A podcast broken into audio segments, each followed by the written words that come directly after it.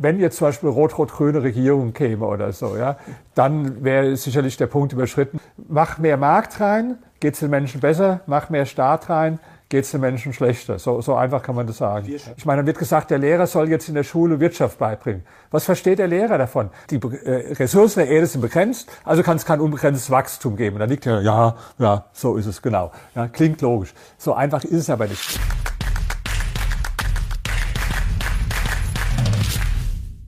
Servus Leute und herzlich willkommen in einem brandneuen Video auf meinem Kanal. Mein Name ist Mario Lochner und ich bin heute zurück mit einem spannenden Gast. Er ist überzeugter Kapitalist, er ist Historiker, Reichenforscher, Investor und mehrfacher Bestsellerautor. Herzlich willkommen, Dr. Dr. Rainer Zittelmann. Dankeschön. Herr Zittelmann, sehr schön, dass wir endlich mal wieder auch hier in Live, in Real sprechen können. Und heute müssen wir natürlich über den Kapitalismus sprechen. Da machen sich viele äh, Sorgen. Sie sind überzeugter Kapitalist, deswegen haben Sie auch da schon einige Bücher drüber geschrieben. Zum Beispiel hier die zehn Irrtümer der Antikapitalisten. Kann ich nur sehr empfehlen und darüber müssen wir heute sprechen. Jetzt wollen wir aber vielleicht erstmal kurz auf die aktuelle Lage blicken. Ähm, wenn Sie Deutschland in einem Satz beschreiben müssten, was würde Ihnen da gerade einfallen spontan? Da würde mir einfallen, Niedergang. Niedergang, also reicht ein Wort, brauchen wir gar keinen. Ähm, warum? Was macht Ihnen gerade Sorgen? Ganz viel. Also ich bin ja hier in Berlin gucken Sie, wir haben jetzt nicht mal eine Wahl richtig äh, veranstalten mhm. können. Ja, das also was, da waren wir so schlechter als manche Entwicklungsländer. Das ist doch im Prinzip äh, unglaublich, wenn man sagt, wir sind hier in der Hauptstadt mhm. und die mhm. kriegen nicht mal eine Wahl hin. Also die kriegen das hier hin in Berlin.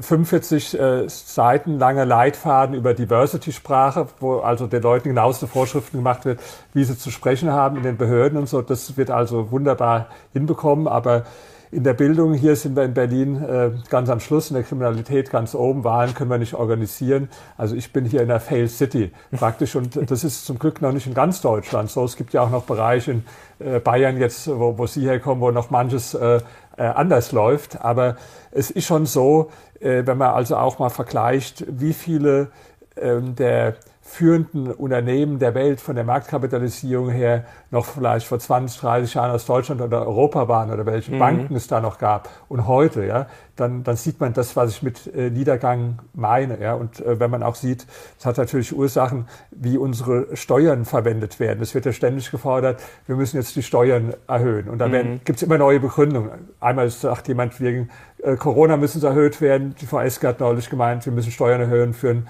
Wiederaufbau in der Ukraine. Normalerweise heißt, wir müssen Krankenhäuser bauen und Schulen, weil jeder nickt. Ja. Nur ich meine, wenn man mal sieht, wo geht das Geld hin? Äh, wie sehen unsere Schulen aus? Ja? Wie sieht unser Bildungssystem aus? Die Bundeswehr ist ein Schrotthaufen letztlich. Ja? Wie sieht unsere Infrastruktur aus? Unsere Brücken? Wie sehen wir aus bei der Digitalisierung? Also das Geld fließt ja gar nicht dahin. Das fließt 57 Prozent geht in Umverteilung innerhalb mhm. von, von, von Deutschland. Ja. ja. die Staatsquote ist über 50 Prozent. Ja. Herr Mokohl hat früher mal gesagt, über 50 Prozent ist Sozialismus. Und, ähm, und, und, und, Wie dann, sehen Sie das? Und, und dann gehen auch mal 14 Prozent ins, ins Ausland, um irgendwie südeuropäische Länder oder so Transfers. Das heißt, wir haben über 70 Prozent praktisch von den Steuereinnahmen, die für irgendwelche Transfers und dass dann am Schluss nichts mehr übrig bleibt für das, wo es eigentlich nötig wäre, für Schulen, für Infrastruktur, mhm. für Digitalisierung. Das ist klar. Also ich sehe da eine große äh, Fehlentwicklung und äh, ich meine, vor drei Jahren, da hat das Wall Street Journal mal einen Artikel gebracht, der hieß The Dumbest Energy Policy mhm. of the mhm. World. Das war über Deutschland. Äh, ist klar, wir schalten erst die Atomkraftwerke aus, dann äh, Fracking verbieten wir auch, ja, dann fangen wir an, die Kohlekraftwerke auszuschalten, äh, dann machen wir uns abhängig vom, äh, vom russischen äh, Gas, ja, und äh, dann wundern wir uns, äh, warum nichts mehr funktioniert am Schluss. Ja, das ist ja so ähnlich wie, sagen wir mal, Sie sind jetzt mit Ihrem Haus nicht ganz zufrieden, dann reißen Sie es erst mal ab, bevor Sie noch einen Schlüssel für ein neues haben oder bevor Sie eine Baugenehmigung für ein neues haben. Das wird doch kein Mensch machen. Mhm. Der wird sagen, ich baue erst mal ein neues Haus und wenn ich das dann hab, ja, dann kann ich auch das alte abreißen. Aber die sagen, wir schalten erst mal alles aus und gucken dann, ob wir irgendwas Neues hinkriegen. Jetzt sind Sie ja sehr viel in der Welt unterwegs. Also ja. Sie waren zuletzt in Vietnam, in den USA sowieso und in sehr vielen anderen Ländern. Was fällt Ihnen da denn auf? Machen es die anderen wirklich besser als wir? Oder ist das hier nur so eine ja, sehr schlechte Stimmung bei uns gerade? Also es gibt viele Länder, wo es äh, viele Probleme gibt, auch größere als bei uns. Ich hatte jetzt eine Tour gemacht durch Südamerika. Klar, wenn Sie nach Argentinien kommen, das ist eine absolute Katastrophe. Mhm. Wenn Sie sehen, was auch in Chile, da hat sich eine Zeit lang gut entwickelt, da entwickelt sich das auch in eine negative Richtung. Also es ist nicht so, dass man sagen kann, in Deutschland ist schlecht und überall anders ist es toll. Leider nicht. Aber zum Beispiel gerade in den asiatischen Ländern, da gefällt mir so dieser dieser Spirit, den die haben. Ja, das mhm. ist schon ein anderer Geist. Wenn sie Vietnam, die nennen sich ja sozialistisch kommunistische Partei, aber da finden sie also weniger Marxisten, als sie hier in äh, Berlin finden, auf jeden Fall, oder auch weniger Marxisten als in den USA. Da ist schon ein ziemlicher, die beschäftigen sich mit, nicht mit irgendwie Genderzeug oder so, oder mit irgendwelchen so Sachen. Die beschäftigen sich damit, wie können wir hier den Lebensstandard für die Menschen äh, verbessern? Wie können wir wirtschaftlich vorankommen? Ziemlich mhm. pragmatisch, ja. Und da, da sieht man dann auch den Fortschritt und den, den unternehmerischen Geist und die konzentrieren sich also auf, äh, auf andere Dinge. Ja. Und das sind ist, die auch fleißiger? Vor kurzem hat die Wirtschaftswoche getitelt oder gefragt, besser gesagt, sind die Deutschen zu faul? Würden Sie das unterschreiben? Ich glaube, wir haben immer noch im Vergleich zu manchen anderen Ländern äh, eine ganz, bei vielen Menschen ganz gute äh, Arbeitsethos. Nicht bei allen natürlich, ja, aber ähm, das würde ich jetzt so nicht unterschreiben trotzdem ist es natürlich, ja, ich habe ja selbst äh, 15 Jahre lang eine Firma gehabt und wenn dann ein junger Mensch zu mir kommt, der ist Anfang 20 und im Bewerbungsgespräch fragt er dann nach Life-Work-Balance, so, mhm. dann weiß ich schon, der ist falsch. Ja, dann, ich habe dem gesagt, bei uns gibt's nur Arbeit, da gibt's kein Life-Work-Balance, also was so auch nicht gestimmt hat, aber ich wollte mal die Leute abschrecken, äh, für die das Priorität. Und dann hatte ich einen, der war also wirklich, der war gut, der war talentiert und ich habe den auch gefördert der hätte dann mehr verdient. Und dann kam der irgendwann zu mir und sagt, ob er nicht so ein, hier, er wird lieber eine Assistenz arbeiten. Wie, wie Assistenz, warum das? Ja, ich habe beobachtet, die, die können immer schon um 17 Uhr gehen, um 18 Uhr. Und das ist eigentlich so, wir, wir müssen immer so lange bleiben. Und das, das wäre ihm lieber dann, auch wenn er vielleicht nicht so viel verdient. Aber ihm ist halt wichtig, dass er abends dann irgendwie noch mit seinen Kumpels so die Zeit verbringen kann. Alles okay. Verstehen Sie, ich bin jetzt 65 und bin voll powermäßig drauf. Ich, äh, bin in diesem Jahr in 16 Ländern, in den nächsten Jahr in 35 Ländern. Ich schreibe jedes Jahr ein Buch. Wenn ich jetzt mit 65 sagen würde, ich mache jetzt mal ein bisschen äh, mehr Life-Work-Balance oder ein bisschen, ja, ich glaube, da wird jeder nicken und sagen, Zittelmann, hast in deinem Leben viel gemacht, ja, hast dir verdient. Aber ein junger Mensch, der Anfang 20 ist, ja, wenn der jetzt mit so einem Ding ankommt, das ist, das, das, das macht mir, das, das sind nicht alle, ja. Es gibt da wirklich viele Start-up-Leute, die, die sich wirklich den mhm. Arsch aufreißen und die, die viel machen. Aber, ähm, es ist klar so eine, so eine Tendenz. Und in, in Asien, ich meine, gut, äh, da ist natürlich das andere Extrem. Ich war in äh, Südkorea, ja, da, da habe ich Mädchen kennengelernt. Ich habe die gefragt, wie viel Urlaub die haben. Also die haben eine Woche Urlaub im, im Jahr. Mhm. Äh, das ist natürlich, äh, will man auch nicht. Ja, das können wir schon froh sein, wenn man, wenn man mehr Urlaub hat. Und da die, die, die, die wittern da schon den Sozialismus, wenn, wenn es, was weiß ich, die 50-Stunden-Woche eingeführt wird oder sowas. Ja. Also, aber kann man auch verstehen. Ich meine, gucken Sie mal Südkorea das war, äh, die, die waren so arm wie die ärmsten afrikanischen Länder in den 60er mhm. Jahren. Und da muss man erstmal auch ein bisschen Power und kann sich nicht um so Zeug kümmern. Ja? Deswegen manche, die, ja, wenn ich hier Berichte sehe im Fernsehen oder so, die dann sagen, ja, und in Korea, die Leute, das ist so schlimm, wie viel die arbeiten und dann, dann gibt's ja Selbstmordrate oder in Vietnam. Klar, das wird sich auch irgendwann ein bisschen wieder runterleveln. Nur, wenn man denkt, Vietnam als Beispiel, weil ich da ja äh, viel Beziehungen hin habe, äh, die, die waren in Vietnam, die war noch 1990, das wissen viele gar nicht, das ärmste Land der Welt, ärmer als mhm. alle afrikanischen Länder. Und wenn man sieht, ja, das, das ist wie wenn sie eine Rakete hochschicken, da, da müssen sie erstmal richtig äh, ja, Energie verbrauchen, so in der ersten Phase. Und das ist auch so, wenn sie jung sind. Und da müssen sie erstmal wie die Rakete, die startet, mhm. wenn die dann mal fliegt, ja, dann können sie auch mal ein bisschen, da wird nicht mehr so viel Energie vielleicht gebraucht in jeder Phase. So ist es auch bei einem Land. Ja. Wenn die aus der Armut kommen, dann muss erstmal rangeklotzt werden. Und das war ja auch in Deutschland so nach dem Zweiten Weltkrieg der Zeit von Ludwig Erhard. Und das gibt's immer noch in Deutschland auch zum Glück, aber es gibt halt auch äh, äh, zu viele andere. Ja. Ich meine, wenn Sie jetzt mal gucken, allein das, das Bildungswesen ist ja auch so ein Thema. Ich, ich sag, seit zehn Jahren können Sie auch lesen von mir, sage ich immer wieder eine Sache. Wenn mich junge Leute fragen,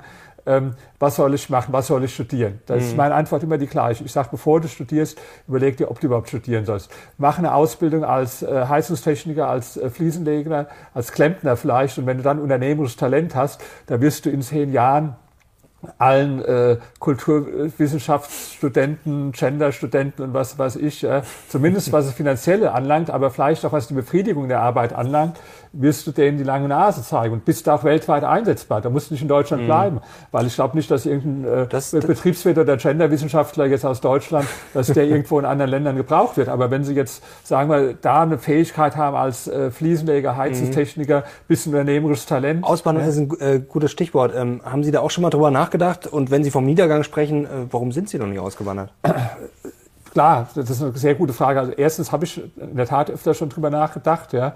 Und ich kenne auch niemand, ich habe ja meine Freunde sind also hauptsächlich Unternehmer. Mhm. Es gibt keinen einzigen, der nicht drüber nachgedacht hat. Ich, ich kenne definitiv keinen, der nicht drüber nachgedacht hat. Und ich kenne auch einige, die es gemacht haben. Ja. Mhm. Jetzt war gerade, wo ich in den USA war, den einen habe ich getroffen, der ist in die Schweiz ausgewandert. Der andere hat gesagt, ich gehe jetzt nach Dubai. In Vietnam habe ich ein paar Leute getroffen, die sind ausgewandert. Mhm. Natürlich viele, so wie ich, machen es dann letztlich doch nicht, weil ich würde es jetzt nicht einfach so machen wenn jetzt zum Beispiel rot-rot-grüne Regierung käme oder so, ja, dann wäre sicherlich der Punkt überschritten, wo ich sagen würde, nur ich, Also Weise, wenn rot-rot-grün kommt, wandert Dr. Na, Dr. Rainer Zillmann aus. Auf jeden Fall, ja. Jetzt ist so, ich äh, guck so, ich habe hier, ich habe hier ein gutes Netzwerk, ich habe hier gute Freunde, ich habe hier meine Freundin, ich habe hier, mhm. äh, ich habe hier Ärzte, denen ich vertraue, ja. Das ist ein Netzwerk, das haben sich aufgebaut Klar. über Jahre. Das können sie nicht so einfach, wenn sie woanders hingehen. Dann ist auch ein Problem der Sprache. Ich habe jetzt kein Sprachtalent. Ich spreche äh, Englisch, das das geht, ja, weil ich auch meine Vorträge überall in Englisch halte. Mhm. Aber ich habe jetzt kein Talent, Fra Sprachen zu lernen. Und wenn Sie zum Beispiel in Land, sagen wir wie Vietnam, ja, da, da findest du Leute, die sprechen Englisch, da findest du aber auch halt viele, die, die nur ja. irgendwie Rade brechen oder so, ja. Und da ist dann auch tatsächlich die Überlegung, ähm, wollen sie in einem Land leben? Ich, also ich wollte nicht im Land leben, wo ich die Leute gar nicht verstehen kann. Dann kommen schon mal nur die englischsprachigen Länder in Frage oder die deutschsprachigen. Ja, wo wollen mhm. sie dann hingehen? Ja, Schweiz, klar, das überlegen viele da ist mir ein bisschen klein zum Teil. Ich finde vieles gut in der Schweiz, aber ist halt ein bisschen klein und auch der Dialekt, so, ich, ich, ich finde, den, mag ich auch nicht so richtig. Ja. Äh, und, und das ist sicherlich, sagen wir mal, Singapur ist, ist sagen auch viele, das, das ist, äh, das sprechen sie auch Englisch, aber sehr, sehr teuer halt auch, ja. Muss man auch überlegen. Aber hab, Sie können es ja, können Sie es ja. Ja, trotzdem. Ich habe jetzt einen getroffen, der war, der ist nach Paraguay ausgewandert vor 25 okay. Jahren. Der hat gesagt, also hier in Paraguay, der hat wahrscheinlich so ein ähnliches Vermögen wie ich, da sagt er, da gehöre ich so zu dem Top, äh, äh Top paar hundert äh, äh, äh, Leuten oder vielleicht sogar einer der mhm. wenigen Dutzend, die da am meisten haben. Er sagt, wenn ich jetzt in Singapur wäre oder New York oder so, dann würde ich sagen, das ist einer, der hat es nicht ganz geschafft. Ja. Mhm. Und das ist natürlich, äh, dem sein Geld ist jetzt da in Paraguay vielleicht fünf, sechs Mal mehr wert, äh, als es in Deutschland wäre. Mhm. Wenn ich jetzt auswandere nach Singapur oder nach London oder so, äh, oder in diese Länder, die attraktiv sind, nach Zürich, ja, dann würde ich mal sagen, da ist mein Geld halb so viel wert wie in Berlin, wenn ich dann mal zum Beispiel die, die Immobilienpreise mir anschaue. Das ist auch schon eine Überlegung, ob man dann wirklich sein, sein Vermögen äh, aus Angst, dass man hier äh, vielleicht 20 Prozent weggenommen äh, kriegt, gehst du dann in ein Land, wo es dann aufgrund der höheren Kosten halb so viel ist. Das mhm, ist Klar. auch kein guter Tausch. Ja. Also schreibt mal eure besten Auswandertipps für Herrn Zittelmann ich, ich, in die Kommentare und ob ihr auch bei Rot-Rot-Grün auswandern würdet. Sag mal eine Idee, was ich gar nicht schlecht finde. In mancher Hinsicht Polen. Mhm. Also jeder hat ja so seine Kriterien, wo er auswandert. Ja? Also Polen erstmal, ich bin sehr oft in Polen. Ich glaube, ich war in dem Jahr sieben, acht Mal in, in Polen gewesen. Da gibt's schöne Städte, ja. In, in, äh, ja, war viel in Warschau, ich war aber auch in anderen Städten. Äh, äh, erstmal, ich mag die Leute da, ich mag die Polen. Ja? Dann, äh, das ist auch von dem Stadtbild und so, ja, das ist auch nicht, also äh, ist genau, vielleicht sogar sauberer als hier in, in Berlin, wenn Sie mhm. nach Warschau kommen. Sie finden ziemlich viele Menschen, die Englisch sprechen in Polen. Das ist also erstaunlich. Auf jeden Fall mehr als in, in äh, Spanien oder mhm. in Italien oder äh, in, in, Frankreich oder so. Ja, also das, es gibt sehr viele Polen. Auch in Portugal war ich jetzt. Da habe ich gestaunt, wie viele Leute da gut Englisch sprechen. Ja. Es liegt aber auch dran, in, in Portugal war das der, der Grund, weil die Filme die werden da in Englisch meistens gezeigt, nur mhm. mit Untertiteln, weil es sich lohnt zu synchronisieren. So ähnlich wie in skandinavischen Ländern, da spricht ja, okay. da jeder perfekt Englisch. Ja. Und dann, also Polen, ja, dann äh, gibt es sehr viele schöne Frauen, also auch ein wichtiges Kriterium. Ja. Die Leute sprechen Englisch. Ja. Ist es günstiger als hier? Ich, äh, ich habe dann Mineralwasser bestellt, das, da zahle ich hier in Berlin vielleicht fünf Euro, da habe ich zwei Euro für bezahlt. Äh, also das ist schon die Regierung, die, die passt mir nicht so richtig. Also da bin ich kein Freund von dieser Peace-Partei. ja. Mhm. Aber gut, das perfekte Land gibt's halt nicht, sonst wäre ich ja schon das ausgewandert. Stimmt. Es gibt überall irgendwo, ja, in, in London ist das Wetter da nicht so, wie man sich vorstellt. Ja. Das ist in Berlin aber auch teilweise, wenn man hier rausschaut, auch ja, nicht so toll. Genau. Jetzt kommen wir zum Kapitalismus und das ist ja en vogue mittlerweile, den Kapitalismus zu kritisieren. War es natürlich sicherlich schon immer, aber in den letzten Jahren ist das ja nochmal richtig hochgekocht, zum Beispiel jetzt mit Organisationen wie Fridays for Future. Jetzt wäre meine Frage, äh, wenn wir auf Deutschland schauen, leben wir überhaupt im Kapitalismus? Bevor ich das beantworte, mal zur Aktualität des Themas. Ich habe ja, das ist schon einige Jahre jetzt her, dass ich ein Buch geschrieben habe, Kapitalismus ist nicht das Problem, sondern mhm. die Lösung. Da, da hatten wir auch drüber mal gesprochen. Ja, das ist ja schon ein Klassiker schon, mittlerweile, genau. das Buch. Ja. ja, und da haben mich aber damals die Leute gefragt, hm, Gibt es überhaupt jemand Antikapitalismus oder so? Das ist doch ein altes Thema. So, das, das weiß doch jeder, dass, äh, dass Kapitalismus letztlich besser ist als Sozialismus. Mhm. Ja, da haben die Leute sich auch gewundert, warum schreibt er jetzt ein Buch über das Thema? Inzwischen kriege ich die Frage nicht mehr gestellt, mhm. weil, wie Sie sagen, äh, Greta Thunberg erklärt uns, der Kapitalismus muss abgeschafft werden. Die Fridays for Futures haben dieses, äh, diesen Slogan äh, System Change und Climate Change. Also die, die Ulrike Herrmann ist in, in jeder äh, Talkshow und über die sprechen wir gleich, ja, erklärt uns, warum der Kapitalismus äh, schrecklich ist, ja. So und da fragen Sie jetzt, leben wir überhaupt im Kapitalismus? Sage ich ja und nein. Äh, puren Kapitalismus gibt es nirgendwo auf der Welt, hat es noch nicht gegeben, ja. Puren, ab, absehen, puren Sozialismus auch nicht. Selbst in der DDR oder in Polen hatten einen gewissen Teil noch Privateigentum und äh, Privatbetriebe nicht sehr viel, aber mhm. gab es. Sogar in Nordkorea gibt es da äh, Restbestände noch. Ja? Hundertprozentiger Kapitalismus würde auch nicht funktionieren, und, oder? weil man immer einen gewissen ja, staatlichen Rahmen braucht. Hundertprozentigen äh, Kapitalismus gibt es auf jeden Fall nirgendwo auf mhm. der Welt. Ja? Es gibt nur Abstufungen, es gibt eigentlich nur Mischsystem. Ja? Es gibt, und äh, ich vergleiche das so mit einem Reagenzglas. Wir haben ein Reagenzglas und da gibt es zwei Bestandteile drin. Markt und Staat. Mhm. Oder äh, Kapitalismus, Sozialismus. Und was ich mir immer anschaue, was passiert, wenn du jetzt in das Reagenzglas mehr Staat reingibst und was passiert, wenn du mehr Markt reingibst. Und da vielleicht nur Beispiele, um das, mhm. dass es nicht abstrakt ist. Ja? Ähm, in China zum Beispiel, da haben noch 1981 88 Prozent der Menschen in extremer Armut gelebt. 88 Prozent. Heute ist weniger als ein Prozent. Warum? Mhm. Die haben dann angefangen mit den äh, marktwirtschaftlichen Reformen unter Deng Xiaoping. Und das heißt, ins Reagenzglas Privateigentum eingeführt, mehr Markt eingegeben. Natürlich ist äh, China kein rein kapitalistisches Land. Im Gegenteil, es geht leider wieder in die verkehrte Richtung seit. Was ist China Jahren. eigentlich? Da fragen sich ja viele. Also es ist eine Diktatur, es ist kapitalistisch, es ist aber auch sozialistisch. Also, äh, gut, gut, man muss also äh, hier wird immer gesagt kommunistisches Land. Das ist ja. das ist Quatsch so ja. Es ist natürlich man muss die Politik unterscheiden von der Wirtschaft. In der Politik ist klar, es ist ein Einparteiensystem, ist eine Diktatur, gibt keine äh, Meinungsfreiheit, Pressefreiheit mhm. und so weiter wie, wie wie bei uns. Ja. In der Wirtschaft ist es ein Mischsystem, äh, wo es äh, kapitalistische Elemente gibt, ja, gerade wenn sich war in Shenzhen, Guangzhou und so weiter, also das sind sehr viel äh, äh unternehmerischer Spirit und so. Und, ähm, da ist, also das ist zum Teil wie in Silicon Valley oder so, wie sich die Leute da fühlen, ja.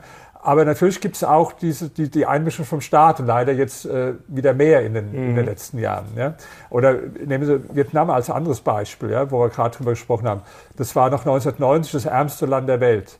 Ja, dann haben sie äh, die, angefangen, äh, Doi Moi hießen die, diese Reform 1986 und dann hat es eine Weile gedauert, aber jetzt, äh, die haben ihr, ihr GDP äh, versechsfacht dann in der Zeit, der Lebensstandard ist gesunken. Die, die Quote der Armen ist von 80 auf 5 Prozent gesunken. Ja? Warum? Mehr Markt ins Reagenzglas. Mhm. Gegenbeispiel Venezuela. Venezuela wissen die meisten Menschen nicht, war noch 1970 eins der 20 reichsten Länder der Welt. Eins der 20 reichsten Länder der Welt. Das hat man nicht auf dem Schirm. wie Großbritannien. Ja, nee, wissen mhm. meisten Leute nicht. Was haben sie dann gemacht? Dann haben sie angefangen, Arbeitsmarktregulierung und, und, und, ja. Und da, da ist es dann so langsam angefangen, bergab zu gehen, so.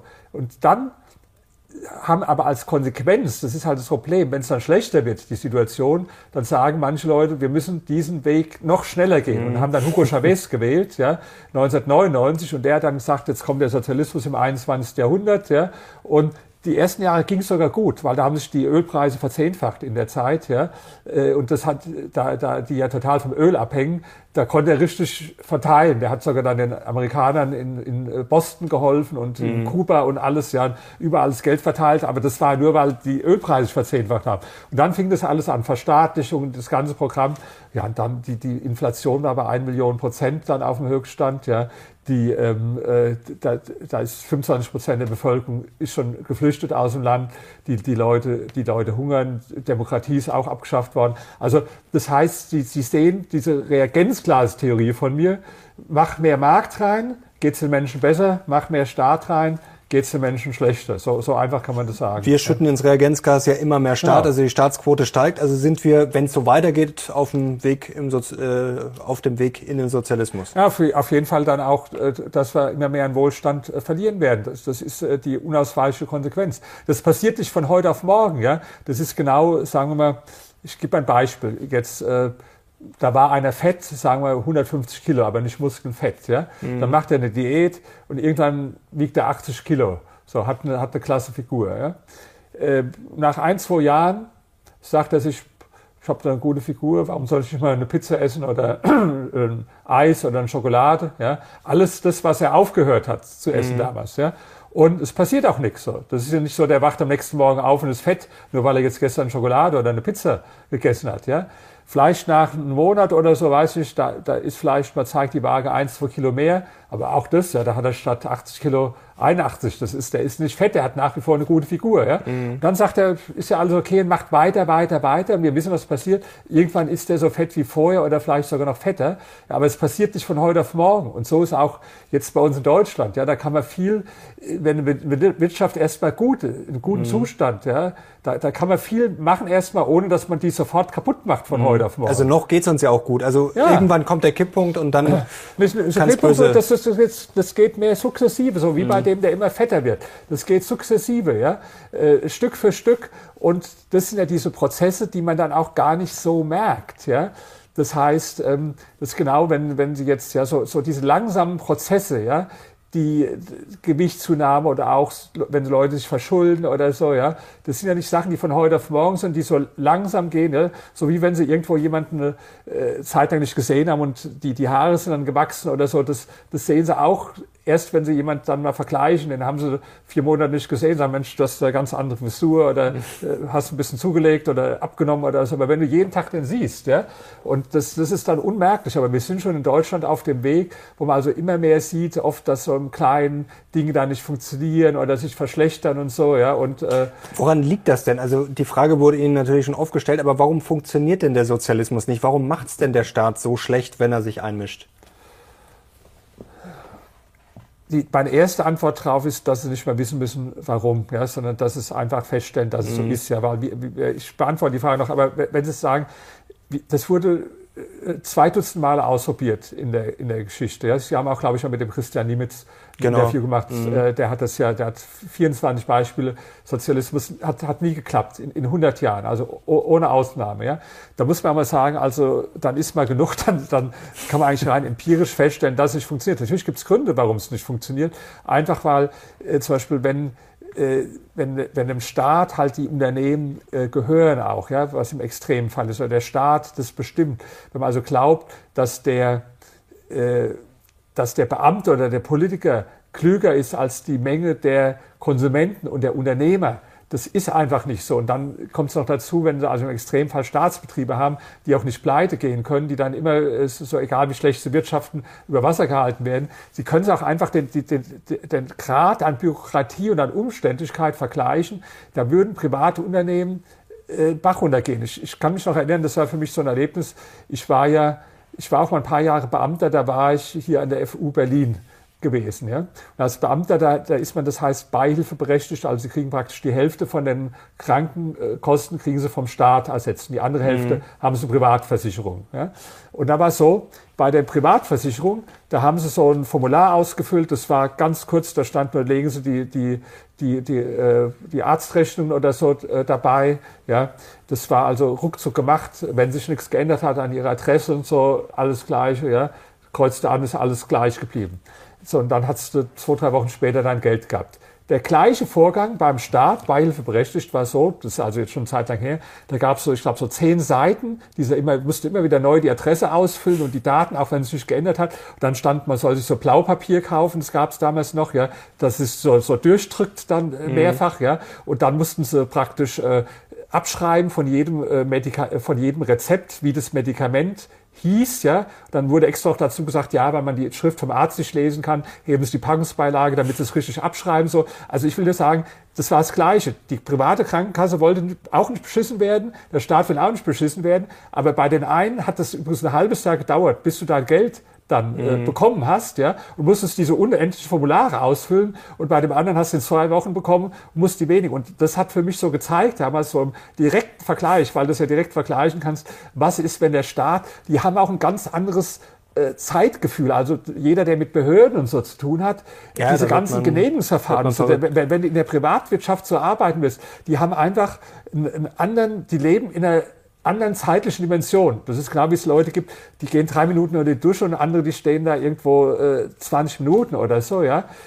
Die, die Frage ist jetzt, wie kriegt man denn so einen Staat, wenn er auf dem Vormarsch ist, einmal, wenn er sich aufbläht, ausdehnt, wie kriegt man denn wieder klein? Also die Politiker sagen ja auch immer in, ich saß vor kurzem selber in einer Talkshow mit Daniel Fürst von der FDP und Thomas Heimann von der CDU, die sagen dann ja auch immer, ja, wir müssen hier die Vorschriften streichen und Bürokratieabbau und Digitalisierung. Das hören wir halt auch schon seit äh, zehn Jahren. Ja. Das äh, hört sich mal gut an. Aber welcher Politiker beschneidet sich denn quasi selber? Der Bundestag wird auch immer größer. Also äh, Politiker also müssen es, sich ja quasi es, selber abschaffen. Es, es, muss ganz wehtun erst, ja ich sage mal ein Beispiel. also ohne Krise geht's nicht. Äh, Genehmigungsverfahren. Ja? Mhm. Hier, wenn Sie so einen sogenannten B-Plan in Berlin, ja, also für ein äh, Grundstück zu entwickeln, ja, mhm. das, das dauert in vielen Bezirken 12, 13 Jahre lang, ja, so einen Plan aufzustellen. Und diese Genehmigungsverfahren, die sind, die sind endlos, ja.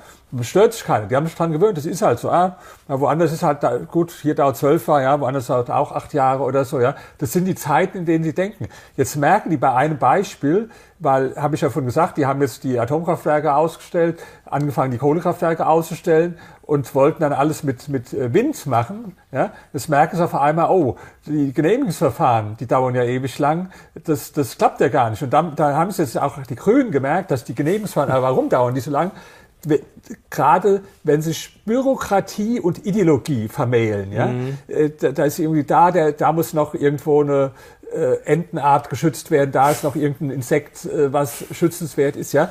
Äh, die, die, die, das, das ist ja jetzt kein, äh, kein Theorie. Das ist ja tatsächlich so, dass dann, was weiß ich, dann wurden irgendwo zwei, drei Hamster entdeckt und dann ist da Baustopp äh, deswegen ein halbes Jahr. Das ist jetzt nicht übertrieben, ja. Mhm. Oder da wurden irgendwelche äh, seltenen Insekten angeblich an, dann, dann kann dann ja nicht weiter gebaut werden oder so, ja. So. Und das ist ja alles äh, die, die deutsche Gründlichkeit, die an sich auch was Gutes hat, ja. Wenn die sich aber mit Ideologie mhm. ver, vermengt, ja.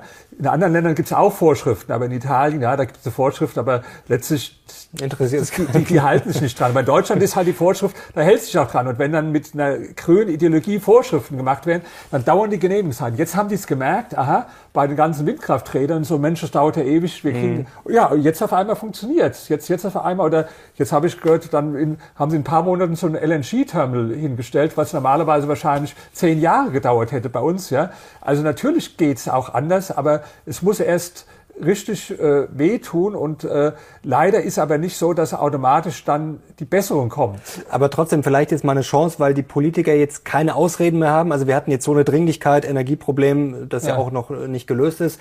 Ähm, und wir haben jetzt gesehen, wie Sie es gerade schon beschrieben haben, es geht ja dann irgendwie doch. Also gibt es jetzt eigentlich keine Ausreden mehr für die Politiker? Müssen wir da einfach noch mehr Druck machen? Ich meine, der, der Druck kommt ja von den objektiven Problem halt von der Energieversorgung und so mhm. weiter, ja, so dass also äh, ich schon glaube, dass in dem Bereich zum Beispiel bei Windkrafträdern so die Genehmigungsverfahren schneller werden. Aber das Problem, wir haben ja auch die, äh, das Problem am Wohnungsmarkt, ja, mit dem Wohnungsbau und so weiter. Da habe ich jetzt noch nicht gesehen, dass dass sich da irgendwas getan hat. Äh, da, da wird halt oft das Falsche auch gemacht. Dann werden noch mehr Vorschriften oder irgendwelche da Mietpreisbremse 1, Mietpreisbremse 2 funktionieren beide nicht. Dann wird diskutiert über Mietendeckel und so weiter. Also mhm. Also man versucht erst immer mit mit noch mehr Staat. Das ist halt so, man kann halt jetzt nicht hoffen, dass, wenn es jetzt schlimm wird, dass automatisch dann die Sachen besser werden, weil die Leute sind auf dem falschen Weg. Sie sehen irgendwie, sie kommen nicht an und dann sagen sie, wir müssen jetzt noch schneller gehen. Ja? Aber noch schneller auf dem falschen Weg. Ja? Das heißt, was manche sagen, ja, es muss erst ganz schlimm kommen und dann wird es automatisch besser, das wäre schön. Das, das gibt es auch manchmal, aber das muss mhm. nicht so sein. Ich sage mal die Beispiele, historischen Beispiele, wo es jetzt marktwirtschaftliche Reformen gab. Ja? Da war wirklich das immer komplett an die Wand gefahren. Ich habe mich jetzt sehr viel mit Polen beschäftigt. Mhm. Ja?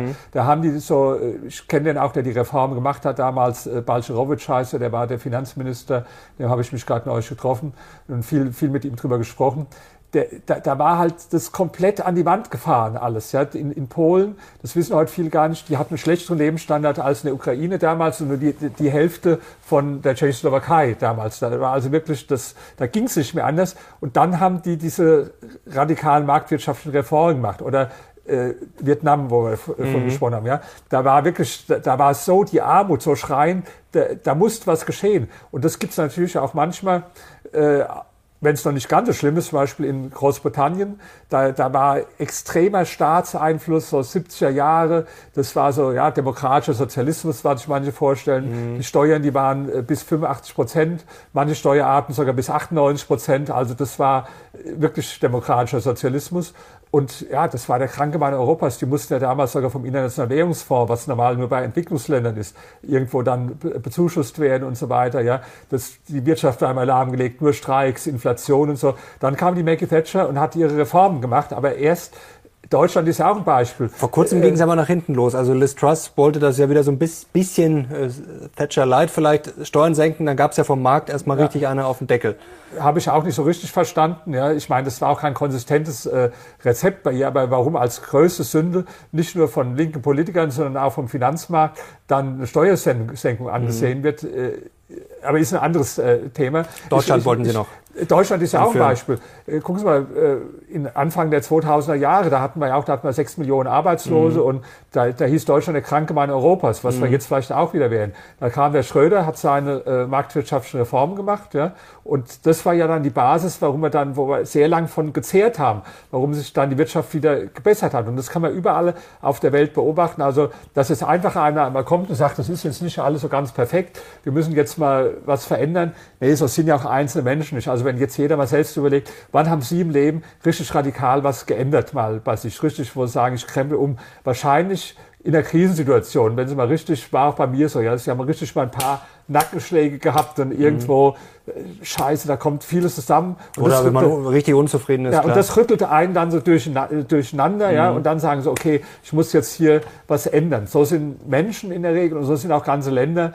Äh, aber das heißt nicht automatisch, dass es geschieht. Ja? Das ist jetzt wie beim einzelnen Menschen. Wenn der jetzt in eine große Krise kommt, der eine, der wendet und kommt zum Guten, ja, der andere, der fängt an, Drogen zu nehmen oder zu saufen oder so oder, oder, oder nimmt sich das Leben oder so. Mhm. Ja. So, ist es auch bei, so ist es auch bei Ländern. Ja. Das ist also nicht jetzt unbedingt immer eine Garantie, wie, wie manche denken, wenn es schlechter wird, ja, dann, dann wird es auch irgendwann automatisch besser. Das, das ist nur eine Möglichkeit.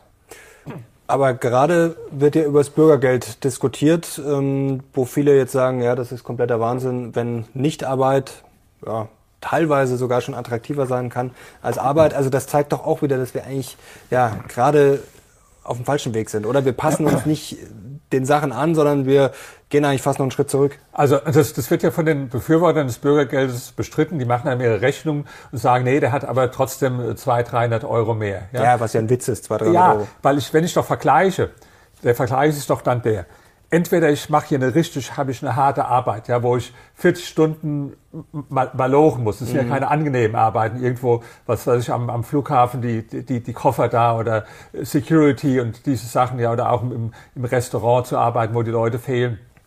Nicht unbedingt die Arbeiten, wo sie nicht sagen würden, klasse, da, da freuen wir uns jeden Morgen drauf, ja.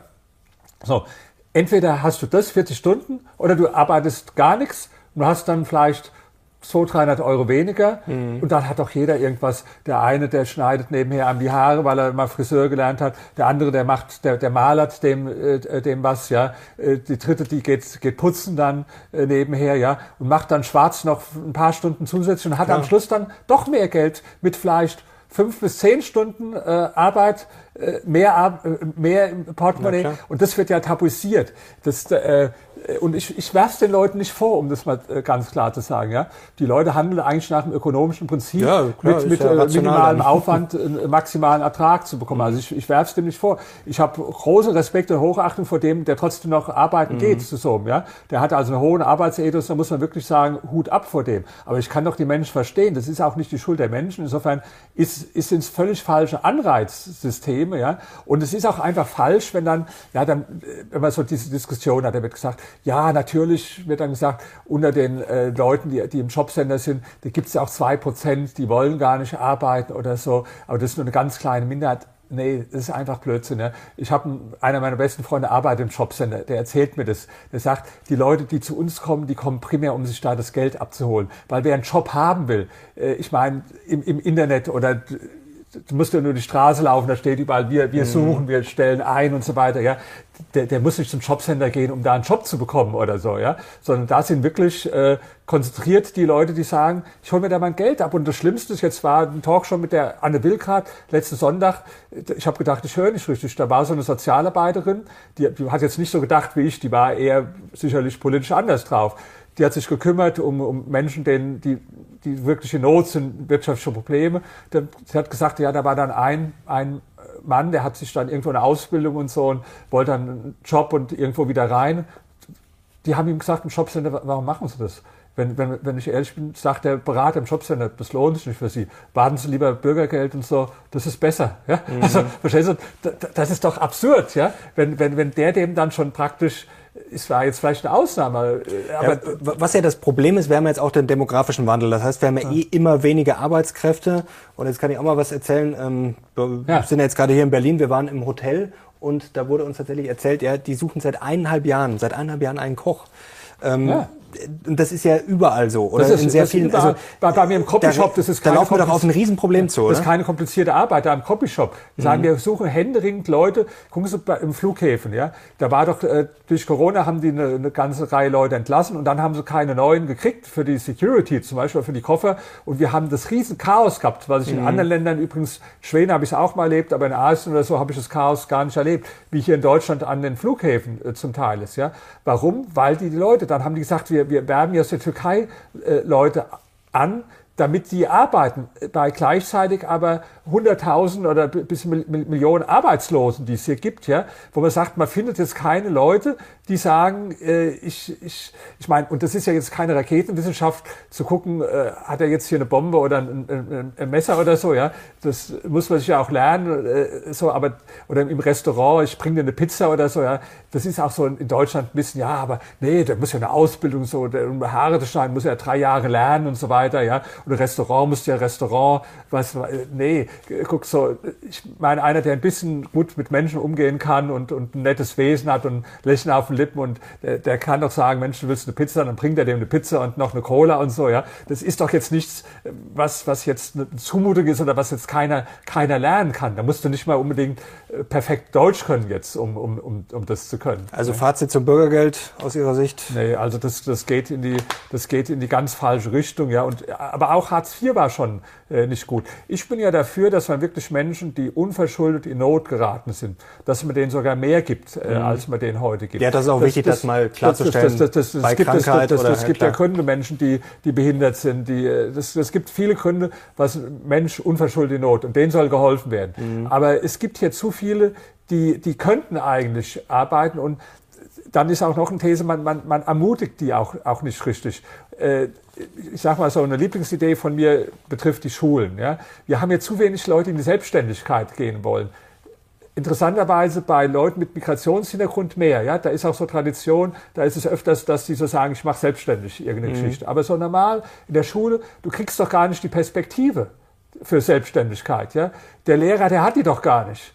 Ich meine, dann wird gesagt, der Lehrer soll jetzt in der Schule Wirtschaft beibringen. Was versteht der Lehrer davon? Der ist in die Schule gegangen, dann war er ein paar Jahre auf der Uni, da ist er wieder zurück in die Schule gegangen. Der hat ja nie was anderes als Schule gesehen und Beamtenleben so. Ja, so und deswegen ist zum Beispiel eine Lieblingsidee von mir, dass ich, dass ich sage, man sollte Unternehmer in die Schulen schicken. Ja? Mhm. Jede Woche kommt ein Unternehmer. Ich habe zum Beispiel hier in der Nähe einen Friseur, der ist, der ist äh, Türke, der hat angefangen im, im Hinterhof, irgendwo in Kreuzberg mit auf 20 Quadratmeter da Leuten Haare. Der hat jetzt hier 15 äh, große Geschäfte und da in der Nähe vom, vom Kudamm. Mhm. Ja? So, wenn der jetzt mal in die Schulen gehen würde und würde den Leuten erzählen, äh, Unternehmertum, dass es, dass es Spaß macht, ja, äh, ich glaube, die Leute brauchen auch Vorbilder, ja. Und das wäre zum Beispiel meine Lieblingsidee. Schick jede Woche einen, der sich selbstständig gemacht hat äh, als, als Unternehmer und der mhm. seine Geschichte erzählt, um die Leute zu inspirieren, dass die auch nicht nur die Perspektive haben, ich will später irgendwo das studieren oder das. Nee, du, du brauchst so viele Sachen gar nicht zu studieren. Jetzt mal ganz zugespitzt gefragt, äh, wird man eigentlich in der Schule schon zum Versager erzogen? Sie haben es gerade schon beschrieben, Lehrer, die auch ja, äh, quasi nur den Staat kennen. Viele Politiker haben auch nicht in der freien Wirtschaft äh, gearbeitet, kennen dann auch nur den Politikbetrieb. Also läuft da schon einiges falsch? Also wir machen noch ein anderes Interview, ja, und mhm. da kann ich jetzt schon mal drauf für Reklame machen. Genau, da, da nämlich, sprechen wir da, da, geht's nämlich, Erfolg. Ja, da geht's nämlich drum auch, wie man, wie man reich wird. Mhm. Da habe ich nämlich für meine äh, zweite Doktorarbeit, habe ich nämlich mal die Leute gefragt, wie sie in der Schule waren früher, ob sie mhm. gut oder schlecht waren und was es für eine Rolle gespielt hat. Aber das verrate ich nicht jetzt, weil ich will ja, dass die Leute auch das andere Interview noch Waren Sie sehen. gut in der Schule? Das kann man schon mal verraten. Ja, das, das, das war sehr wechselnd. Also ich war so in der achten bis zehnten Klasse nicht gut. Erstens hatte ich eine fünf in Betrag und war der Haupt-Terrormaker äh, praktisch in, in der Schule äh, und hatte, ich bin auch von der Schule geflogen und hatte Klassenkonferenzen und so weiter. Ja, also das, das war schon der Grund. Dann war ich so von in der elften, zwölften Klasse war ich einer der besten äh, Schüler in der Schule. Dann habe ich mich in der 13. Klasse abgemeldet für ein Jahr, weil ich überhaupt nicht mehr in die Schule gegangen bin, weil ich äh, kein, kein, nur Haschisch geraucht habe den ganzen Tag und keine Lust hatte auf Schule. Ich bin ein Jahr später wieder angemeldet und da habe ich dann noch mit 2,0 war das Abi dafür noch ganz okay, dass es ein Jahr länger zurück war und ich nicht mal eine Minute gelernt habe. Das ging dann noch, ja. Ich war in der Uni, war ich allerdings dann der Beste. Also ich habe mit 1,0 äh, das Studium abgeschlossen und äh, dann auch mit Summa Cum Laude promoviert. So, da war ich also, ich habe in der kürzesten Zeit den besten Abschluss. Also in der Schulzeit, es war wechselnd. Ja. Haschisch geraucht, so, so, das wusste ich ja noch gar nicht. Ja, nee, also damals, das, da habe ich äh, den ganzen, das war mal ein Jahr lang, aber nicht wie, ich mache ja die Sachen extrem nicht wie andere jetzt mal einen Joint rauchen. Über die Leute haben ja gelacht, die einmal in der Woche einen Joint geraucht haben, sondern waren dann jeden Tag vier, fünf Joints. Und so. Dann war der Schule, war nicht mehr, da war schönes Wetter in dem Jahr, da sind wir irgendwo in Baggersee gefahren und haben dann einen Joint geraucht und das war also besser als Schule. Ja. Zittelmann immer Vollgas, deswegen sind sie dann trotz des Haschischrauchens noch reich geworden. Und da äh, gibt's auch äh, bald eine spannende Veranstaltung, ähm, zwei Seminare mit Schick und Komma. Vielleicht können Sie es ganz kurz selber erklären und ich kann dir mal sagen, wer Interesse hat, findet es unten in der Beschreibung. Ja, äh, äh danke für den Hinweis. Ich habe ja 20 äh, Jahre lang 360 Seminare veranstaltet, mhm. insgesamt im Immobilienbereich. Das ist dann durch die Corona-Zeit, insbesondere ging ja nicht in der Zeit, ja. Jetzt starte ich im Januar wieder, also am 17. Januar und am 26. Januar mit Seminaren und zwar zu zwei Themen. Das eine, Gerd Kommer, den ich sehr schätze, vielleicht kennt der eine oder andere ihn als mhm. ETF-Spezialist oder mit den Büchern. Ich habe schon vor Jahren seine Doktorarbeit gelesen, es ging auch über ETFs und das ist auch für mich der Sparringpartner, wenn ich über Finanzen spreche. Ähm, also komplizierte Themen, wo zum Beispiel auch einer in der Bank oder sonstige Vermögensberater aussteigen. Wenn ich zum Beispiel mal diskutiere, inflationsindexierte Anleihen, was sind die Pros, was ist die Cons, wie, verhalten die sich jetzt, welche gegenläufigen Entwicklungen gibt es da, wenn einerseits die, die Zinsen steigen und wenn dann auch die, die, die Kurse sinken, äh, wie es, also ist ein kompliziertes Thema, mhm. inflationsindexierte Anleihen, ja. So, äh, so Sachen diskutiere ich dann halt mit dem, weil der Ahnung hat, ja. Mhm oder äh, Gold, Pro und Contra und so, ja. Da habe ich mir jetzt überlegt, das war immer toll, wir, manchmal telefonieren wir ein, zwei Stunden lang und, und sprechen dann über die Sachen, da habe ich gesagt, das machen wir jetzt öffentlich einfach mal, mhm. ja. Äh, das war, und zwar zum konkreten Thema Inflation, ja. Äh, jetzt, ähm, haben wir, man, das Seminar ist äh, teuer, muss ich dazu sagen. Ja, kann jeder sehen, wenn die Anmeldung einschaut. Aber was mich wundert, also ich kann es ja auch sagen, das, das kostet 1250 plus Mehrwertsteuer. Das mhm. ist jetzt nicht billig. Aber was ich nicht verstehe, äh, das ist für mich jetzt also wirklich ehrlich die beste Investition, die einer machen kann. Weil wenn du allein die Fehler, die du dadurch vermeidest in den nächsten Jahren, durch unsinnige Investitionen, mhm. dass du irgendeinen Scheiß machst oder so, ja, dann bin ich sicher, das hat keiner eine Investition, wo er mehr Rendite rausgeholt hat. Und die Leute zahlen lieber versteckte äh, Kosten in irgendwelchen aktiv gemanagten Fonds, wo sie es gar nicht merken, ja, weil, mhm. es, weil man es ja nicht ansieht. Ja. Sagen, Und mit Schick gibt's auch noch ein Seminar. Ja, so, zu Immobilien. Ja, Schick, ja, Immobilien, äh, das ist ja das, wie ich vermögen geworden bin, Immobilien. Und der Schick ist der Präsident vom Immobilienverband Deutschland und er hat 3000 Transaktionen schon gemacht in seinem mhm. Leben. Und mit dem habe ich also meine meisten Investitionen besprochen. Da war er mein Sparringpartner, dass ich also äh, die Immobilie nicht gekauft habe oder verkauft habe, das habe ich mit ihm. Und da habe ich gesagt, so die beiden Leute, von denen ich am meisten gelernt habe, mhm. im Immobilienbereich und im, im Aktienkapitalanlagebereich, und mit denen ich meine Dialoge mache, die mache ich jetzt öffentlich einfach mal die Dialoge und lasse andere dran, dran teilnehmen. Sehr spannende Sache. Ja. Wie gesagt, ihr findet, wenn ihr Interesse habt, einen Link in der äh, Videobeschreibung. Und jetzt wollen wir noch äh, über ganz äh, steile Thesen sprechen. Das war bisher alles harmlos. Denn jetzt ja. lese ich mal vor, was eine Ulrike Herrmann, die ja das Buch äh, Das Ende des Kapitalismus geschrieben hat, äh, so von sich gibt. Um sich dieses grüne Schrumpfen vorzustellen, hilft es, vom Ende her zu denken. Wenn Ökostrom knapp bleibt, sind Flugreisen und private Autos nicht mehr möglich, weil sie zu viele Energie verbrauchen macht Ihnen sowas Angst, wenn Sie sowas lesen und hören? Äh, ich finde es klasse, dass sie das sagt, weil die ist ehrlich, die, die, die sagt konsequent, wo es lang geht. Ja? Das stimmt. Äh, ja. wir, wir können nicht mehr fliegen, wir können nicht mehr Auto fahren und so weiter. Ich habe ja mit, ich habe ja mit der schon mehrfach diskutiert, mhm. auch vor vielen Leuten in Tübingen, wo ein ganz linkes Publikum war. Da hat, hat, hatte ich schon vor Jahren auch die gleichen Sachen gesagt. Ähm, was, was mich bei der Ulke Hermann stört, ist erstmal, dass sie zu wenig Bücher liest, die in eine andere Richtung gehen als sie selbst. Ja? Also die hat zum Beispiel ein Buch geschrieben über Wirtschaftsdenken im 20. Jahrhundert. Ja? Mhm. Und da ist im Literaturverzeichnis, wenn Sie mal nachschauen, ist kein Buch von Mises, kein Buch von Hayek, aber 13 Bücher von Marx und Engels. Ja, so das verrät für mich schon ein bisschen was. Wenn Sie in mein Buch reingucken, hinten, da finden Sie jede Menge Marx und Engels auch. Ja? Mhm. Und Sie finden auch jede Menge Piketty und, und linke Leute. Also ich lese Bücher von Antikapitalisten. Ich habe das mhm. neueste Buch von ihr noch nicht gelesen, aber ich habe auch viele Bücher von Ulrike Herrmann gelesen. Mhm. Ja?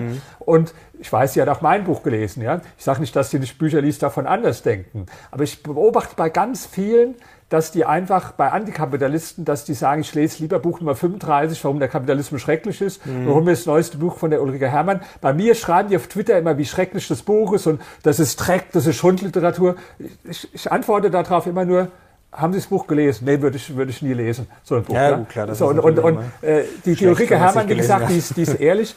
Was äh, sie sagt ja, sie will keine Planwirtschaft, aber letztlich, sie hat ein Modell, woran man sich orientieren soll, und das ist die Kriegswirtschaft im äh, Großbritannien im Zweiten Weltkrieg. Ja, jetzt sage ich nur. Genau, die, die, hab ich, das habe ich genau. äh, auch dabei. Also haben wir jetzt nicht ja. abgesprochen. Äh, dies zeigt bereits eine kleine Rechnung. Würden wir auf die Hälfte unserer Wirtschaftsleistung äh, verzichten, werden wir immer noch so reich wie 1978. Das führt sich ja dann gerne an, dass wir einfach dann ja genau diese Kriegswirtschaft und es war ja auch schon mal vor 40 Jahren so ganz okay.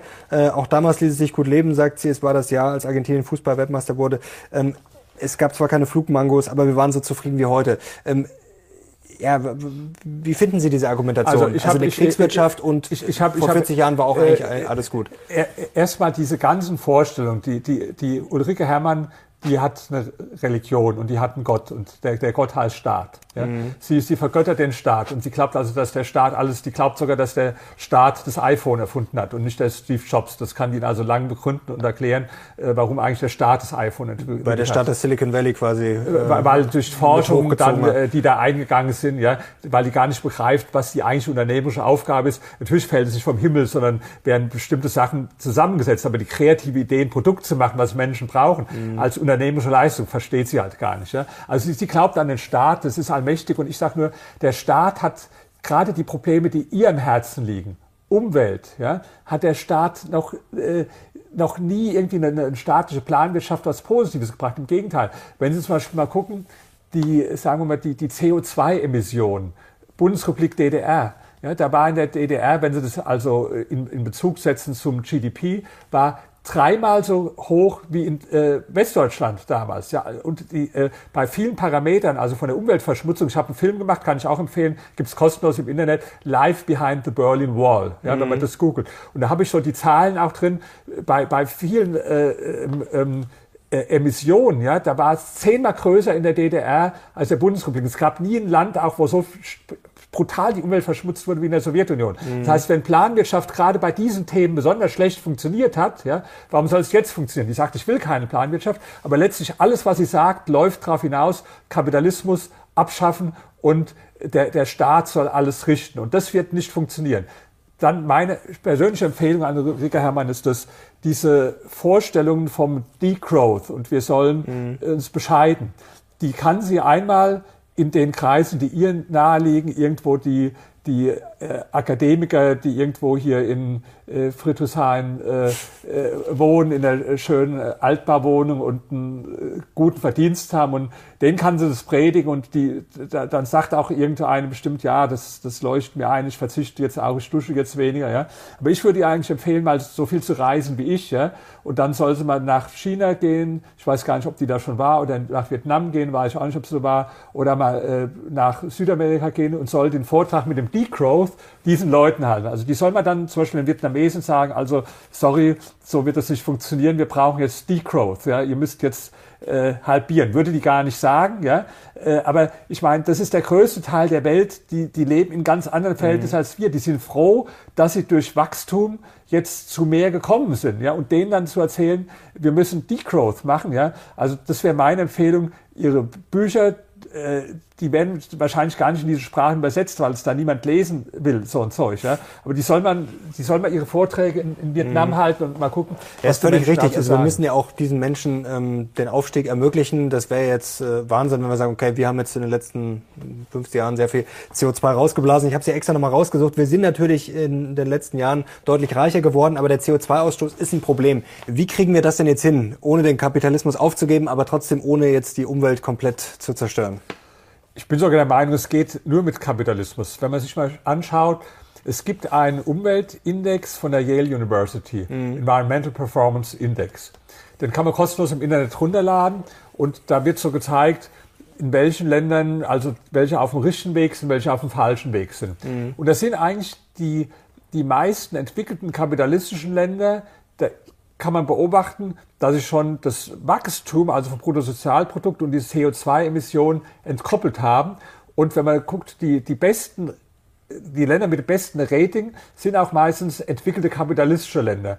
Und die Länder, die wirtschaftlich unfrei sind, die haben das schlechteste Rating. Ja. Auch die haben mal vor zwei Jahren was Interessantes gemacht, auch immer nur in dem Aspekt Klimaschutz. Und da waren also gute Länder, waren entwickelte kapitalistische Länder, gerade so skandinavische Länder waren dabei. Auch Frankreich war ganz gut dabei, Großbritannien, während die, die Länder, äh, die, also die, die, die armen Länder, die unterentwickelten, wo, wo keine wirtschaftliche Freiheit ist. Die waren nicht nur in Bezug auf den Lebensstandard schlecht, sondern die waren auch sehr, sehr schlecht in Bezug auf äh, Umwelt und auf äh, Klimawandel. Mhm. Das heißt, wir sind da schon in, in mancher Hinsicht auf einem guten Weg, wenn man den äh, weitergeht. Es wird ja gesagt, wenn es so weitergeht, wird es immer schlimmer. Nee, es ist so, dass diese Entkopplung, da muss man weiter jetzt in diese Richtung gehen und das passiert ja auch schon. Und äh, wie ist es mit den Ressourcen? Weil das ist ja auch mal der Vorwurf der Antikapitalisten, also quasi, dass der Kapitalismus, das sagt der Ulrike Hermann auch, das funktioniert, aber man braucht immer mehr Wachstum und die Ressourcen sind ja begrenzt. Ja, so, also wie funktioniert das? Das ist das primitivste Argument, wo jeder nickt. Äh, weil es klingt logisch, gebe ich zuerst mal, dass sagen, ja, mhm. die, die äh, Ressourcen der Erde sind begrenzt, also kann es kein unbegrenztes Wachstum geben. Und dann liegt ja, ja, ja, so ist es genau. Ja, klingt logisch. So einfach ist es aber nicht, weil Wachstum ja inzwischen ganz anders stattfindet. Jetzt gucken Sie mal das, das iPhone an zum Beispiel. Ja das hat mal eine ausgerichtet, da sind 30 Geräte drin. Mhm. Wir kriegen sie jetzt gar nicht alle zusammen, aber Sie wissen, dann äh, eine Videokamera, eine Taschenlampe ja. und äh, ja, es stecken so viele Geräte drin, die früher vier Mikrofone brauchten und mhm. das können Sie so einen ganzen Tisch voll machen mit den Geräten. Ja. Heute haben Sie das so klein, ja. Also da werden nicht mehr, sondern weniger Ressourcen äh, verbraucht jetzt. Oder gucken Sie mal, Sie sehen hier ein, ein paar von meinen äh, äh Büchern, aber die, die meisten, die habe ich ja im Moment, äh, weil ich jetzt äh, umziehe, habe ich im, im Self-Storage drin, da habe ich ja mehrere tausend Bücher, ja, mhm. äh, da, weil ich altmodisch bin. Ja. Mein Vater, der ist 93, der, der hat auch noch viele Bücher, aber, aber inzwischen kauft er gar keine mehr, weil der hat hier sein Kindle, wo das mhm. alles, ja, also viel weniger Ressourcenverbrauch damit, ja. Oder Musik. Bei mir sehen Sie also noch äh, die, früher habe ich diese ganzen Langspielplatten gehabt, jetzt sehen Sie hier noch die ganzen CDs. Meine Freundin, die ist also äh, viel, viel jünger als ich, die, die, die lacht ja, ach, so kaufst du wieder eine CD. Also wer, sie kennt gar niemanden, der CD äh, kauft. Ich wollte ihr auch mal ein CD schenken, da hat sie gesagt, ich habe keinen CD-Player, so, ja. Ja, weil klar, weil die das irgendwo runterladen und so, ja. Und da, da, da braucht man also weniger Material. Das sind jetzt mal nur so mhm. drei Beispiele. Da gibt's aber noch viel mehr. Das heißt, das Wachstum das, äh, das muss nicht immer heißen, dass wir mehr Ressourcen verbrauchen. Und im Gegenteil, es gibt also ein sehr gutes Buch, ich kenne nicht mehr genau den Titel, McAfee heißt der, äh, weniger ist mehr oder so mhm. ähnlich. Das ist ein ganzes Buch darüber, wo er nachweist, dass also gerade der, aus dem kapitalistischen Denken, dass man also ähm, Ressourcen nicht verschwendet. Das ist ja, was im Sozialismus gemacht wird. Das ist egal. Ja? Im Kapitalismus musst du ja mit Ressourcen sparsam, um, nicht jetzt einfach um der Umwelt was zugute zu tun, sondern einfach, weil Ressourcen sparen heißt auch mhm. Gewinnmaximierung. Ja? Und das heißt also, ich bin der festen Überzeugung, dass wir wenn es in der ganzen Geschichte so war, dass wir mit Planwirtschaft kein Problem gelöst haben und die größten Umweltprobleme in der Planwirtschaft waren und wenn wir gesehen haben, dass Kapitalismus viele Probleme gelöst hat oder noch nicht ganz gelöst, aber eine bessere Richtung gebracht hat, mhm. wie Armut. Oder auch wenn Sie die Umwelt nehmen. Klima ist ein Thema, wir haben auch anderes Thema wie Artensterben. Ich äh, bin niemand, der das leugnet. Aber wenn Sie mal die Umweltthemen anschauen, dann hat sich die Umwelt in vieler Hinsicht verbessert, was die meisten Menschen gar nicht wissen in den letzten Jahrzehnten. Zum Beispiel wo? Zum Beispiel bei der Luftqualität, bei der Wasserqualität. Mhm. Ja. Ich empfehle jedem mal zwei Bücher. Nicht von mir, sondern äh, von Steven äh, Pinker das Buch, das mhm. heißt Aufklärung jetzt, und von Hans Rossling, das heißt Factfulness. Mhm. Und in den beiden Büchern sind jede Menge Statistiken, wo also gezeigt wird, was sich alles verbessert hat. Nur jetzt folgendes Phänomen das ist für ganz viele Themen so. Wenn Sie die Menschen fragen, machen eine Umfrage, äh, hat der Hunger zu oder abgenommen auf der Welt? Ja? Das sagt die große Mehrheit, der hat zugenommen. Quatsch, der hat äh, ganz stark abgenommen. Nicht jetzt vielleicht in ein, zwei Jahren wegen Corona oder so, mhm. aber auf eine Perspektive zehn Jahre, 20 Jahre. Wenn Sie fragen, Armut, hat die zu oder abgenommen? Nö, äh, sagen die Leute, hat, äh, hat zugenommen. Ist aber, ist aber Quatsch. Die Armut, die hat äh, ganz extrem in den letzten 40 Jahren die extreme Armut von 45 Prozent auf unter 10 Prozent gesunken. Aber die Menschen nehmen es anders wahr. Und so ist es auch mit der Umwelt. Ja, die Wasserqualität, die Luftqualität in den meisten Ländern, gerade in entwickelten kapitalistischen Ländern, hat sich dramatisch verbessert. Das heißt nicht, dass es keine Probleme mehr gibt, aber hat sich dramatisch verbessert. Aber die Leute nehmen das anders wahr. Aber jetzt brauchen wir ja noch ein Turbo, wenn quasi die ganzen Prognosen, ja, äh, setzen wir die mal voraus, dass wir ein Problem haben, dann ist die Frage, ob der Kapitalismus, also auf lange Sicht würde er sicherlich Lösungen finden, aber kriegt das quasi ohne Vorschriften alleine so hin? Das Nein, ist ja ich, ich, ich sage auch nicht ohne Vorschriften. Das ist ja falsch. Also äh, ich, sag mal oder Verbote die, die, vielleicht ein ja, bisschen schärfer auch, auch Verbote natürlich. Ja. Ähm, ich bin nicht jetzt ganz dagegen. Ich bin nur der Meinung, dass, dass das Denken umso mehr Regulierung, umso besser, dass mhm. das Quatsch ist. Ja, dass man auch mal Verbote braucht. Ja, ich sage mal ein Beispiel. Wir hatten ja das Problem mit dem Ozonloch äh, mhm. gehabt. Ja, wissen Sie, wer, wer, wer, wem das verdanken ist, dass wir das gelöst haben? Das geschah auch mit, mit Verboten. Denn den beiden größten Erzkapitalisten, die also jeder Antikapitalist hasst, Ronald Reagan und Maggie Thatcher, weil die haben damals eine große Konferenz weltweit eingerufen und haben dann äh, bestimmte Sachen verboten und Vorschriften gemacht international, das hat auch funktioniert. Ich sage mhm. nicht, dass sowas gar nicht nötig ist. Nur die Leute, die, die meinen, äh, ich, ich werfe den, den, diesen äh, Klimaaktivisten äh, vor, dass sie in Wahrheit keine Lösungen haben, weil sie haben eigentlich nur zwei, zwei Sachen, die man immer wieder hört. Ja? Die erste Sache ist die, ähm, wir müssen ganz panisch sein, so wie die mhm. Krete. Also das ist ja mehr Emotionen getrieben. Wir müssen jetzt schreien und äh, Bilder irgendwo mit, mit äh, äh was weiß ich, mit Tomatenketchup besprühen und äh, hysterische Aktionen machen, uns auf der Straße festkleben und so, damit das Klima äh, besser wird. Also sprich Panik. Ja? Mhm. Äh, das ist jetzt so ähnlich wenn es jetzt die Situation wirklich schlimm ist, da braucht man keine überschießende, überschießende Emotionen, Panik. Das ist so ähnlich wie, es brennt jetzt im Kino. Ja, stell dich vor, da steht einer auf, bitte alle panisch sein. Jetzt das ist Quatsch, ne? Da sagt er, bewahrt die Ruhe, damit ihr jetzt nicht euch gegenseitig tottrampelt beim Rausgehen. Also Panik ist immer ein schlechter Ratgeber. Und das ist der erste Rat, bei den uns Greta Thunberg oder alle immer gegeben haben, wir müssen jetzt alle panisch werden. Das ist schon mal Quatsch. Der zweite Rat ist, wir müssen Kapitalismus abschaffen. Mhm. Und da sage ich, das wird erstens zu einer riesen Armut führen auf der Welt und zweitens dazu führen, dass die Umweltprobleme noch schlimmer werden. Man sieht doch jetzt schon im Kleinen, Deutschland ist jetzt ein Beispiel im Kleinen, ähm, wir hätten viel bessere Umweltbedingungen, äh, äh, ähm, äh, äh, Klimabedingungen in Deutschland jetzt oder geringere CO2-Emissionen, wenn die Atomkraftwerke noch laufen lassen. Das war keine Idee der Kapitalisten, die haben jetzt gesagt, wir schalten die Atomkraftwerke aus. Die hätten sie gerne weiterlaufen lassen. Das war eine Idee von der Angela Merkel. Das war eine Idee der Politik, die auszuschalten. Hat man die ausgeschaltet, ja, und äh, haben wir vorhin schon drüber gesprochen. Was ist jetzt? Jetzt müssen wir auf einmal wieder Kohlekraftwerke mhm. einschalten, ja, die natürlich viel, absurd, viel, ja. viel, schädlicher sind, ja, und, und müssen irgendwie um die ganze Welt äh, pilgern und äh, äh, Frackinggas äh, einkaufen und so weiter, ja. Das heißt, hätten wir jetzt noch die Atomkraftwerke äh, also nicht nur jetzt die, die Party jetzt weiter gelaufen wäre, sondern hätten es einfach weiter betrieben, auch mit, mit noch sicheren, gibt ja auch neue Generationen mhm. von Atomkraftwerken, da hätten wir weniger äh, würden wir weniger zum Klimawandel beitragen in Deutschland als so. Das heißt, die Politik, die hat es hier nicht verbessert, sondern die hat es verschlechtert. Und die Leute, die die wahren Helden sind, das sind Unternehmer wie der Elon Musk, mit der, der dann äh, irgendwo mit, mit seinen äh, Autos, ja, das sind mhm. Leute wie der Steve Jobs, der, der, die jetzt das, das, iPhone erfunden haben. Ja? Das sind die Leute, die im Silicon Valley sitzen. Da gibt es, ich glaube, 50 Startups im Moment, die an neuen Typen von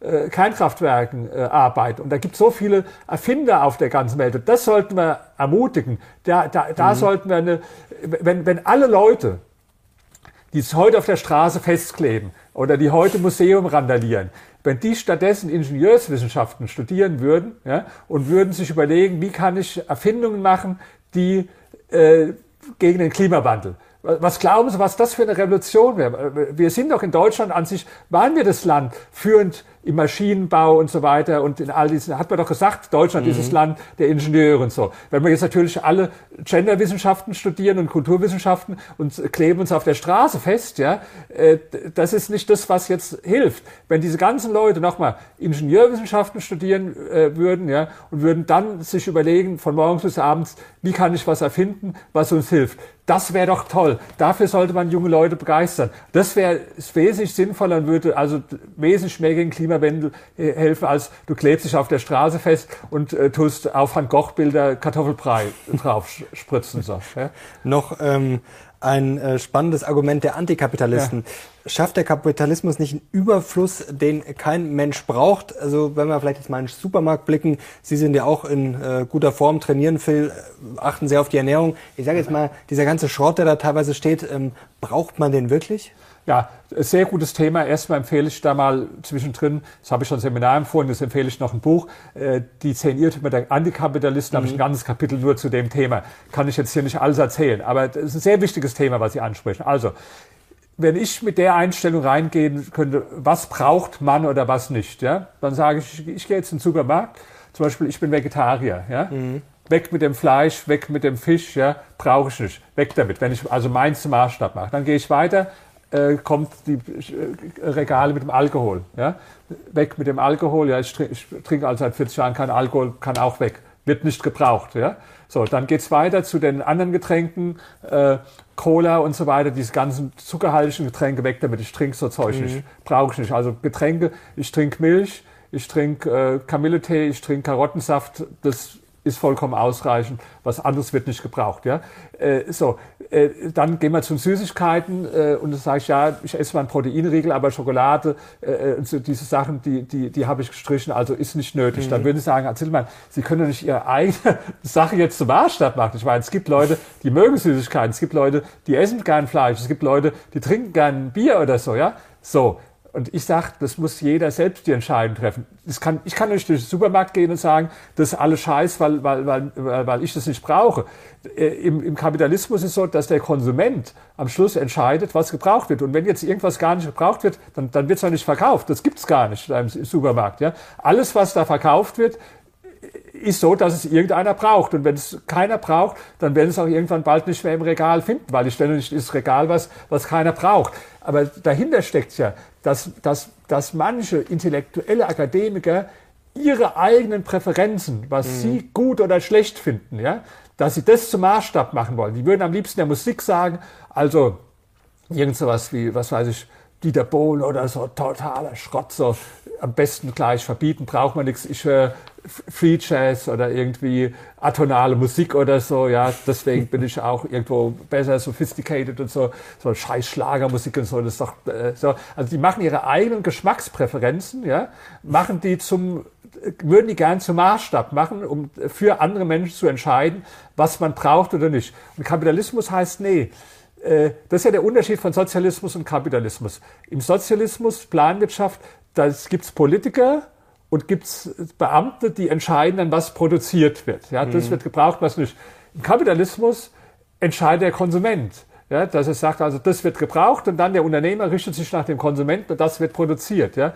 Und ich finde, es ist eine Arroganz von den Leuten, wenn die sagen, die Sachen, die werden nicht gebraucht, nur weil sie sie vielleicht nicht mögen, weil sie ihre eigenen, deswegen habe ich das Beispiel gebracht, das wäre ja wie wenn ich meine eigenen Geschmacksvorstellungen oder was mhm. ich jetzt mag oder nicht mag, allen anderen aufoktroyieren würde. Natürlich, das ist wie mit der Werbung. Ja? Das sagen die Leute, ja, Werbung, das ist total überflüssig, braucht man nicht. Ja, ja ich finde auch viele Werbung blöd und, und, und, und lächerlich. Aber ich finde es besser noch, wenn es diese Werbung gibt, als im Sozialismus. Da gab es auch Werbung, da stand überall, wie erfüllt den Fünfjahresplan oder so, oder vorwärts im Sozialismus oder von der Sowjetunion lernen, heißt Sieges, Siegen lernen oder das war alles grau oder so, ja. Dann finde ich selbst eine Scheißwerbung oder so, die mir nicht gefällt, äh, und eine bunte Werbung, die finde ich im Prinzip noch okay, besser. Verstanden. Ein Punkt wäre mir noch wichtig, weil jetzt haben ja. wir schon lang gesprochen, jetzt müssen wir langsam, glaube ich, zum ja. Ende kommen. Ein Argument noch, das auch sehr spannend ist aktuell, äh, Vorwurf der Antikapitalisten, dass das zu Monopolen führt. Ähm, wir sehen ja gerade schon, gerade in den USA, in Deutschland haben wir das Problem jetzt äh, vielleicht nicht so, aber in den USA ist es ja schon enorm. Ähm, die großen Player, Amazon, Apple, gut, Meta ist jetzt ein bisschen auf dem absteigenden Ast, dass die ja schon so eine Macht haben, vor allem wenn man sich überlegt, bei Meta, dass die noch WhatsApp zum Beispiel und Instagram dazugekauft haben. Durch diese Zukäufe werden sie dann teilweise noch mächtiger. Ist das nicht ein Problem? Die Chinesen haben ja zum Beispiel, ähm, was viele natürlich nicht so toll fanden, äh, massiv eingegriffen bei den Unternehmen, weil sie sagen, ja, sie wollen quasi neuen Playern, äh, das ist zumindest eine Lesart, äh, neuen Playern ermöglichen den Aufstieg nach oben. Also ist das nicht ein Problem des Kapitalismus, dass Unternehmen, wenn sie eine gewisse Größe haben, dass die dann einfach so mächtig sind und wenn sie Fehler machen, gut, dann kaufen sie halt einfach zu? Also das hat man schon immer gedacht bei, bei allen Unternehmen in jedem Moment, wenn sie auf dem Höhepunkt der Macht war, dass sie unschlagbar sind. Äh, ich habe da auch Beispiele, ein Kapitel in meinem Buch drin, zum Beispiel 2007, da war ein riesen Headline im, im, im Guardian, äh, will äh, MySpace ever lose its Monopoly oder, mhm. oder sowas. Ja, MySpace, also die würden nie das ein Monopol verlieren. Vorbei, Wenn ja. die jungen Leuten heute sagen, MySpace haben wir noch nie gehört, ja. Oder dann war im selben Jahr war die, die Titelseite von, von Forbes, wo also drauf stand, dass, dass niemand Nokia mehr einholen könnte, weil Nokia das Monopol hat, ja. Wer kennt, wer hat heute noch Nokia? Äh, Handy oder so. Dann gab es damals äh, Xerox, ja, die hatten mhm. 98 Prozent Marktanteil. Das, das ist irgendwann bis auf zwei Prozent gesunken. Dann war das weg, das Monopol. Kodak. Kodak hatten auch praktisch 90 Prozent Marktanteil äh, in den USA. Ja, dann haben die das verschlafen mit den Digitalkameras so. Ja, dann sind die in die Insolvenz gegangen. Und da kann ich Ihnen jede Menge Beispiele aufführen. In meinem Buch finden Sie auch von Unternehmen, wo man auf dem Höhepunkt der Macht immer gedacht hat, das sind Monopole, die gehen nie weg ja, und äh, wodurch wurden die aber beseitigt? Nicht durch den Staat, nicht durch Antitrust-Regulierung oder so, sondern durch Kapitalismus, durch Wettbewerb. Ja? Mhm. Und das wird auch so mit den Unternehmen sein, die uns jetzt allmächtig erscheinen. Facebook zum Beispiel, ja. Vor ein paar Jahren hat doch jeder gesagt, Facebook, die ist, so wie Sie sagen, ist allmächtig, dann kaufen die dazu noch WhatsApp, kaufen noch Instagram dazu, ja.